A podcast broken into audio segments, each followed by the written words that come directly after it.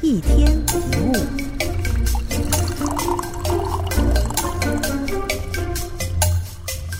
以下是一个实验，你在纸的一边写下你所敬重的三个人的名字，然后呢，在另外一边写下你可能遭受到的不平，然后你问自己，你所敬重、你所喜欢的这些人会对你说这些话吗？下一次，当你再度遭到负评的时候，你想想这些评论是发自什么人的，以及你对他们的敬重、喜欢程度，你就会发现这些评语对你其实没有多大的意义。尊重每个人都有表达的权利，如同你跟别人一起用餐，他说某个菜很难吃，你却认为还好，你会因此生气或有受辱的感觉吗？在这个世界上，有人喜欢你，就一定有人讨厌你。有人赞同你，就会有人看不惯你。无论你做出多少努力，都不可能让所有人都满意。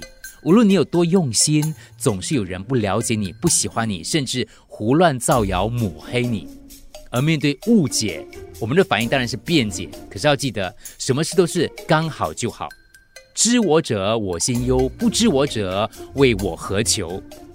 意思就是懂你的人不用解释太多。他也会懂，不懂你的人解释再多也不会懂，越解释越误会。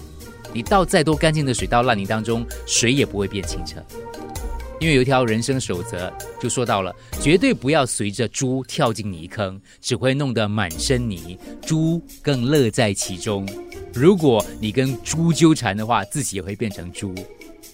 污蔑跟批评跟泥巴没什么两样。你的衣服被路上溅起的泥泞弄脏了，如果急着抹掉它，一定会搞得一团糟。只要把它晾到一边，做别的事，等泥巴干了，拍拍几下，搞不好更容易处理掉。